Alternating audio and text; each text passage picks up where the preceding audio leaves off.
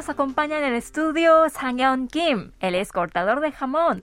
Hola Sang muchas gracias por venir. Hola, muy buenas, gracias por invitarme. Bueno, en primer lugar, ¿cómo te iniciaste en este mundo del jamón? Pues al principio mm, estaba administrando una agencia de viaje con un amigo. La verdad es que nos, nos iba bastante bien. Sin embargo, en 2020 perdí el trabajo por culpa de COVID. Durante la pandemia empecé a dar clases de español de nivel básico para aguantar hasta que se acabara la parte más dura. La verdad es que desde hace mucho tiempo me ha gustado enseñar a la gente. En ese momento, mientras presentaba la comida española a mis alumnos, busqué sobre el jamón en internet y me di cuenta que había muy pocos productos y que era muy caro en Corea. Entonces me pareció una buena oportunidad de montar un negocio de jamón en mi país. Pedí disculpas a mis alumnos y decidí volver a España para aprender sobre el jamón. Encontré a un experto y de él aprendí técnica para cortarlo súper bien.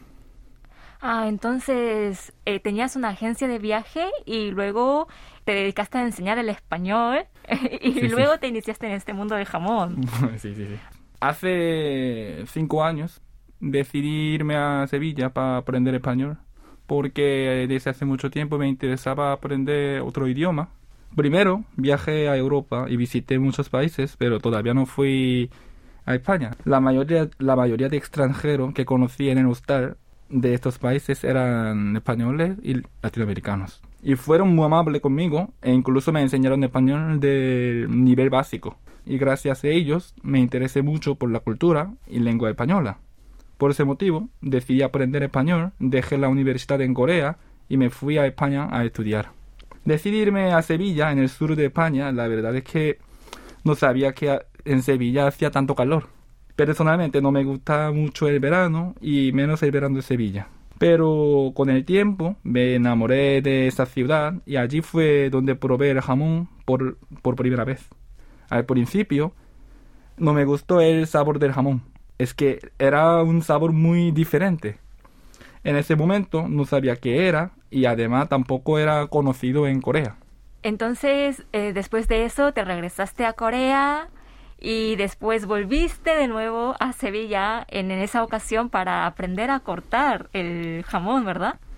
Sí, pero aparte de eso, me he movido mucho desde Seúl a Sevilla y desde Sevilla a, a Seúl porque estoy enamorado de esta ciudad, Sevilla, y me gustaría vivir para siempre en Sevilla. Oh, ¿en serio? Sí. ¿Y qué es lo que más te atrajo, lo que más te gustó de esta ciudad? Bueno, mm, primero la gente, porque yo tengo muchos amigos en Sevilla y la comida también está buenísima. Entonces el destino al final te trajo a este, mundo, a este mundo de jamón. Sí.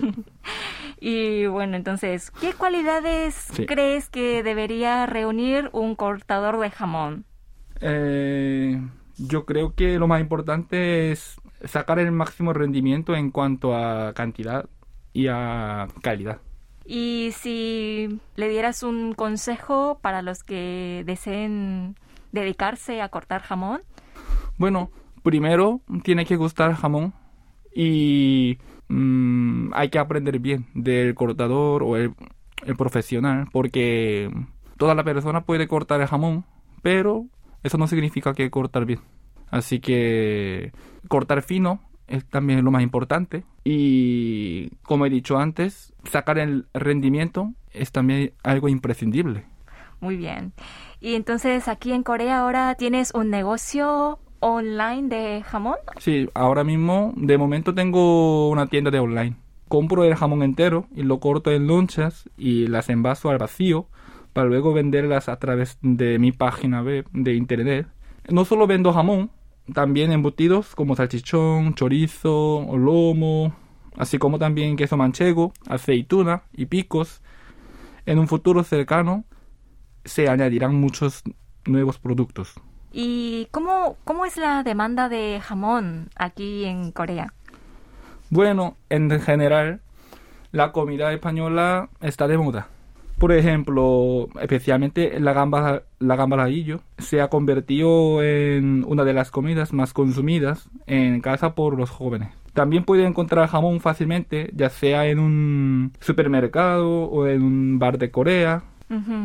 ¿Y cuáles son los retos más difíciles a los que te has enfrentado dedicándote a este sector? Paradójicamente hay mucha gente a la que no le gusta el jamón. Esto se debe a que están consumiendo jamón de mala calidad. Las personas que han probado el jamón ibérico cortado a mano han podido sentir la diferencia y dicen que el jamón es delicioso. Es decir, acaban cambiando de opinión cuando prueban jamón de buena calidad. Dicho esto, creo que falta mucha información. El mundo del jamón es tan complicado como el del vino y bastante difícil de explicar. Entonces, existe la percepción de que nuestros productos son muy caros. Es verdad que pueden tener un alto precio comparado con otros productos, pero también hay que tener en cuenta todo el proceso que hay detrás de jamón. Hay que importarlo, cortarlo, envasarlo y a eso añadirle que sea un jamón de calidad como es el ibérico. Bueno, para los que no conozcan muy bien el jamón, ¿podría darnos una breve introducción o una breve explicación acerca de este producto? Um, bueno, jamón, primero hay jamón serrano y jamón ibérico. En general, el jamón serrano es un cerdo blanco y el jamón ibérico es un cerdo negro. Entonces, puede surgir la siguiente pregunta. ¿El jamón serrano siempre es peor y el jamón ibérico siempre es mejor? Yo diría no. En general, el jamón ibérico puede ser mejor. Es verdad. Pero algunos jamones serranos pueden ser de mayor calidad que el jamón ibérico. Lo que me da coraje es que hay demasiados mitos sobre el cerdo ibérico. Muchas personas en todo el mundo, no solo en Corea, piensan que el jamón ibérico es el mejor. De hecho, hay muchos restaurantes en Corea que venden cerdo ibérico, sin embargo, no todo el cerdo ibérico es de alta calidad. Los cerdos ibéricos se pueden clasificar según el tipo de alimentación recibida y el porcentaje de pureza ibérica del mismo. El porcentaje de genética ibérica puede ser 100%, 75% y 50%. Menos de un 50% no es ibérico. En cuanto a la alimentación, los cerdos pueden comer pienso o bellota. Si come bellota, en el periodo de engorde se pone el nombre de bellota. Si no, se pone cebo. Y aparte esto es para mí, el dato más importante es que el cerdo haya crecido y comido en la dehesa. En la dehesa los cerdos están libres, pueden correr, subir a la montaña y tal como si fuera un cerdo deportista. El cliente puede saber el tipo de jamón ibérico mirando la etiqueta. Color blanco, jamón ibérico de cebo. Color verde, jamón ibérico de cebo de campo. Color rojo, jamón de bellota ibérico. Y último, color negro, jamón de bellota 100% ibérico. ¿Y hay alguna manera más sencilla, más fácil, pero buena y rica de disfrutar el jamón? El jamón es delicioso por sí solo. Desde mi punto de vista, el jamón de buena calidad como jamón ibérico de bellota no necesita nada.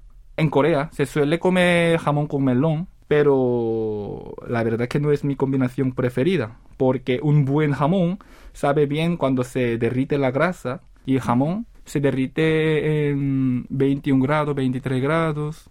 Entonces, mi recomendación es comerlo con picos o regañas. Y tiene buena combinación con un buen aceite de oliva. También puede comer con pan con tomate o jamón solo. Claro, el jamón solo ya de por sí es muy rico, ¿no? Muy bien. Y bueno, ahora, eh, ¿tienes algunos planes que te gustaría lograr de ahora en más?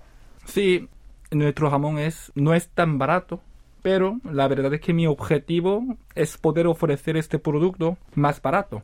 Así que estoy trabajando para encontrar a toda costa la mejor forma de suministrarlo más económico para los coreanos. Yo espero que los coreanos prueben jamón ibérico fácilmente y puedan comprar más barato.